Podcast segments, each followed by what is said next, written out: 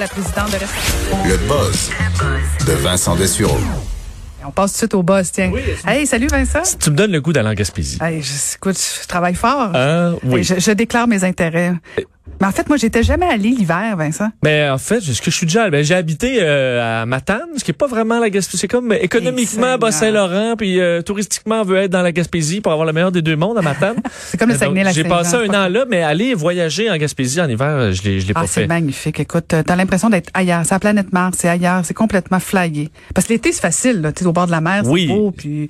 Mais, mais l'hiver, c'est un autre défi. Oui, oui, non, je comprends. Ça, j'en, j'en doute pas. Il fait souvent un petit peu moins froid, mais il vente. Le vent, le vent compense euh, beaucoup en, Tout est plus pire. en. Tout est plus pire Hey, là-bas. comment ça va? Très bien, Oui, bon. toi-même? Ben oui, très bien. Ça a bien été hier, ta première journée? Je pense que oui. Ouais, oui, je pense que Quelle chaleur quand même à l'extérieur. Euh, oui, t'es ménopausées comme moi. C'est plus dur. Je- On n'est pas rendu là encore dans notre conversation. Je climatise au max. On est rendu là déjà le deuxième jour, mais euh, je climatise en masse? C'est Non, correct? pas de- non, non, je, Ça- non, je vis dans la douleur, pas d'air climatisé. Ben je suis à la non, mais campagne. pourquoi? Je suis au bord de lac, d'un lac. Ouais, mais au moins une pièce Non. climatisée. Non, euh, non. Ah ouais? Non, Oh, je- quel courage. Mais c'est Oui. peut-être pour ça que t'es à bout. quand même. OK.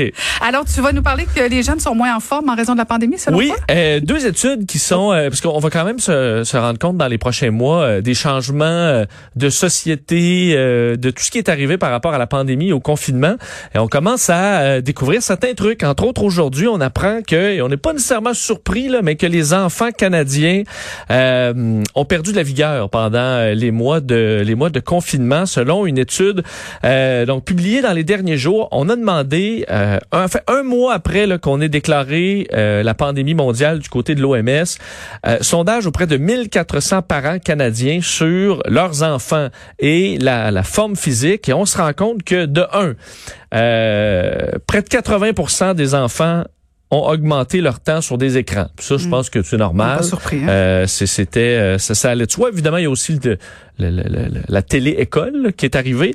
Euh, mais seulement 2,7% des enfants ont fait l'activité physique recommandée au quotidien. 2,7% c'est 60 minutes. là, ce qu'on demande, là, 60 minutes d'activité, euh, disons, euh, vigoureuse. là. Donc, euh, quelque chose de quand même pas trop fou.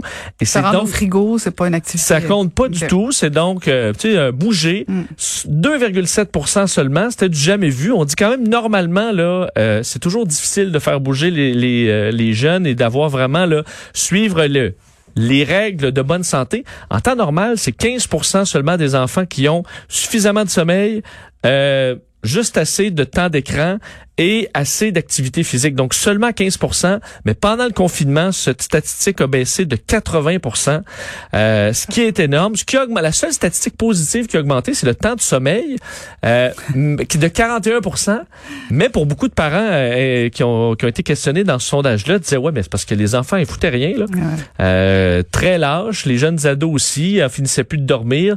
Donc c'est un, c'est positif de bien dormir, mais euh, pas au détriment euh, du, du reste des activités. Et euh, ce que les chercheurs soulignent, c'est que les parents doivent quand même prendre ça au sérieux. On disait là, pendant quelques semaines, ça va. On peut quand même relâcher, dire OK aux enfants, reposez-vous.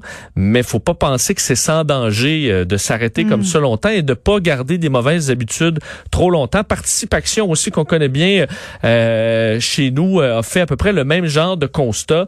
Alors on demande aux parents de prendre ça en main cet été et euh, d'intégrer dans la routine Les doivent quotidienne. tailler aujourd'hui. Genre, je le sais, je suis Ah, vraiment déçu. Ils ont fini de l'école scolaire, ils ont fini l'école à la maison, puis là, faut qu'ils embarquent dans le plan d'animation d'été. Ah oui, je sais que c'est dur, mais vous avez fait des enfants. Ah, Arrangez-vous ça. Alors, à un moment donné, il faut les faire bouger.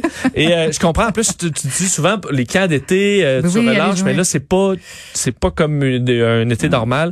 Alors, il faudra redoubler d'ardeur, mais au moins que les parents sachent que il y a eu un relâchement là-dedans. C'est pas dramatique, mais faut pas que ça dure trop longtemps. Fait qu'on est dans la thématique famille? Oui. Là, on enchaîne sur les papas canadiens. Oui, je parle des pères parce que c'était euh, d'un la fête des pères évidemment euh, dimanche, mais euh, y- s'il y a eu une bonne chose pendant le confinement, euh, documentée par la science maintenant, c'est que les pères euh, se sentent plus près de leur enfant maintenant. Je dis pas que c'est pas le cas des mères, mais c'est un sondage auprès des pères. Alors c'est la statistique que, j'ai de la Canadian Men's Health Foundation, donc la fondation canadienne pour la santé euh, de l'homme. On se rend compte que 60% des pères canadiens se sentent plus près de leur enfant depuis le, le confinement. En fait, 40% disent que euh, leur euh, relation avec leur enfant s'est enfin, augmentée en qualité pendant le confinement. La moitié disent qu'ils sont plus conscients de l'importance de leur rôle de père. Ça veut pas dire que les autres le sont pas, mais qu'ils l'étaient peut-être déjà, là, mais c'est une augmentation quand même intéressante. Euh, les pères ont dit que cette période-là avait été très stressante, mais avait permis de passer du temps euh, avec les enfants. je comprends que ça n'a pas toujours été facile, mais on note euh, davantage de repas en famille qui a, qui, qui a été très positif, et également le fait qu'on se sentait en tant que père utile dans le fait d'être un guide là, et un compagnon dans cette épreuve-là pour les enfants, et que cette proximité-là devrait demeurer dans le temps. Alors, c'est peut-être un avantage qui est, euh, qui est intéressant. J'espère. À l'exception, évidemment, Caroline, des parents euh, séparés qui, dans certains cas, les ont vus beaucoup moins. Alors là, il y aura un, rattrapage à faire. Alors oui, c'est pas, c'était pas rose partout, mais au moins, il y a un peu de positif dans les liens parents-enfants. Quoi que vous avez peut-être tapé ses nerfs là, pendant un bout de temps, c'est normal, mais ça veut pas dire que une famille, là, tu peux te chicaner, mais ça veut pas dire que les liens sont... Euh, Quelqu'un a déjà dit, euh, qui dit crise dit opportunité. Alors peut-être que c'était une opportunité pour les papas justement de, de, prendre plus de place. On a parlé hier avec Varda justement sur euh, sur le, la, présence des hommes versus comment les femmes des fois, tu contrôlaient trop. Peut-être que cette crise-là a permis justement aux hommes de prendre un petit peu plus de place. Et à, à mon avis, je, je suis intéressé de voir dans les prochaines années le souvenir que les enfants auront de cette de cette période-là. Euh, qu'est-ce qui sera le plus dommageable, l'iPad ou le papa? Euh, oui, ouais, ou qu'est-ce qui va avoir? Est-ce que ça va avoir été une belle période euh, étrange? Ça va avoir été une période vraiment trop, euh, très négative pour eux ou une période juste spéciale dans la, la ouais, comme peut-être un peu les enfants de, de, du verglas et comment ils se sont rappelés peut-être. C'était moins grave, là, possiblement, là, mais quand même. Parce que ça va dépendre des enfants, mais ça va être quand même intéressant de voir quelle sera leur analyse des années plus tard? J'ai hâte de voir le taux de divorce. Mais bon, ça fait pas partie de tes, chroniques. Tu as un dernier sujet que tu voulais nous parler de la NASA. des statistiques là-dessus, oui. oui. euh, je termine avec un, un, voyage, parce qu'on fait pas beaucoup de grands voyages ces, ces jours-ci, mais peut-être l'ultime voyage serait d'aller dans l'espace. Est-ce que tu aimerais aller dans l'espace? Euh? Pas du tout. Non? Non, c'est bête, hein? c'est plate comme réponse. Oui, moi j'ai l'impression que... Ah, non, pas vraiment. je, non, ben, pas vraiment, j'ai le vertige, fait que je, je trouve pas ça intéressant. Euh, mais t'auras pas le vertige ouais, dans l'espace. Je sais pas, je sais pas. Non, je j'aimerais le voir. Oui, peut-être. Euh, ouais. Non, non. Non, ok. Moi, j'ai l'impression que je comme prenez tout ce que j'ai là pour aller dans l'espace. Ah, c'est vrai? Bon. Euh, Guy la liberté sort de ce corps. Euh, oui, Guy la liberté qui a payé bon payé. on le sait maintenant qu'on peut pas mettre ça sur ses impôts. Euh, mais Richard Branson de Virgin Galactic, donc évidemment homme super riche qu'on a confirmé dans les derniers jours une association avec la NASA pour euh, voyager vers la station spatiale, parce que la NASA s'ouvre à des voyages euh, commerciaux et touristiques vers la station spatiale, qui est tellement exclusive aux scientifiques, mais on veut rentabiliser la patente dans les prochaines années. Et Virgin, qui fait seulement des vols suborbitaux, donc normalement on se rend pas euh, vraiment dans, dans, dans l'espace, mais on veut développer un plan pour les touristes, de sorte que tu as le plan d'entraînement, le premier vol d'entraînement juste en presque en orbite terrestre et ensuite le ah. grand vol vers la station spatiale.